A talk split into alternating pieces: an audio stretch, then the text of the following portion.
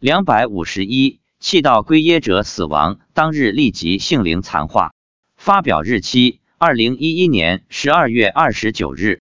十二月二十三日晚上吃饭时，妻子告诉我，朋友的妻子今天打来电话，说她的老公昨天中午在医院去世，过几天准备按基督教的仪式进行遗体告别，邀请我妻子参加。妻子予以婉言谢绝。我曾写过文章，讲述这位朋友气道归耶的过程。朋友因为癌症一直不能痊愈，且越来越重。后在基督教朋友的鼓动下，他的妻子让她老公放弃道教，改信基督教，并请牧师到家里进行清理。这位朋友点头同意了。牧师把朋友供了几十年的神明给砸了，神明对此十分生气。妻子告诉我，其实他昨天就知道这个朋友已经死了。我问怎么知道的，他说他昨天夜里就做梦梦到了这位朋友，看到他既上不了天堂。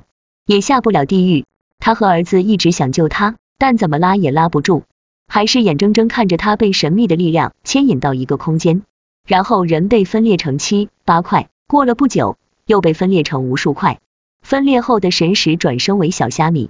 妻子说，这些虾米也活不了多久，都会被其他的水族吃掉。我问，如果能活下来，会长多大？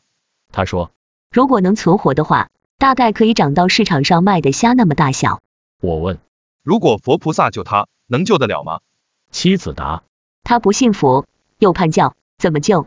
佛度有缘人，看来不假啊。这位朋友由于业力深重，最终还是失去了宝贵的人身，可惜，可怜，可叹。妻子的这番陈述，让我想起了宣化上人讲过的性灵残化的故事，看来确有其事。更让我深刻理解了佛所说的一失人身万劫不复的道理。得人身者如爪上土，失人身者如大地土，真实不虚啊。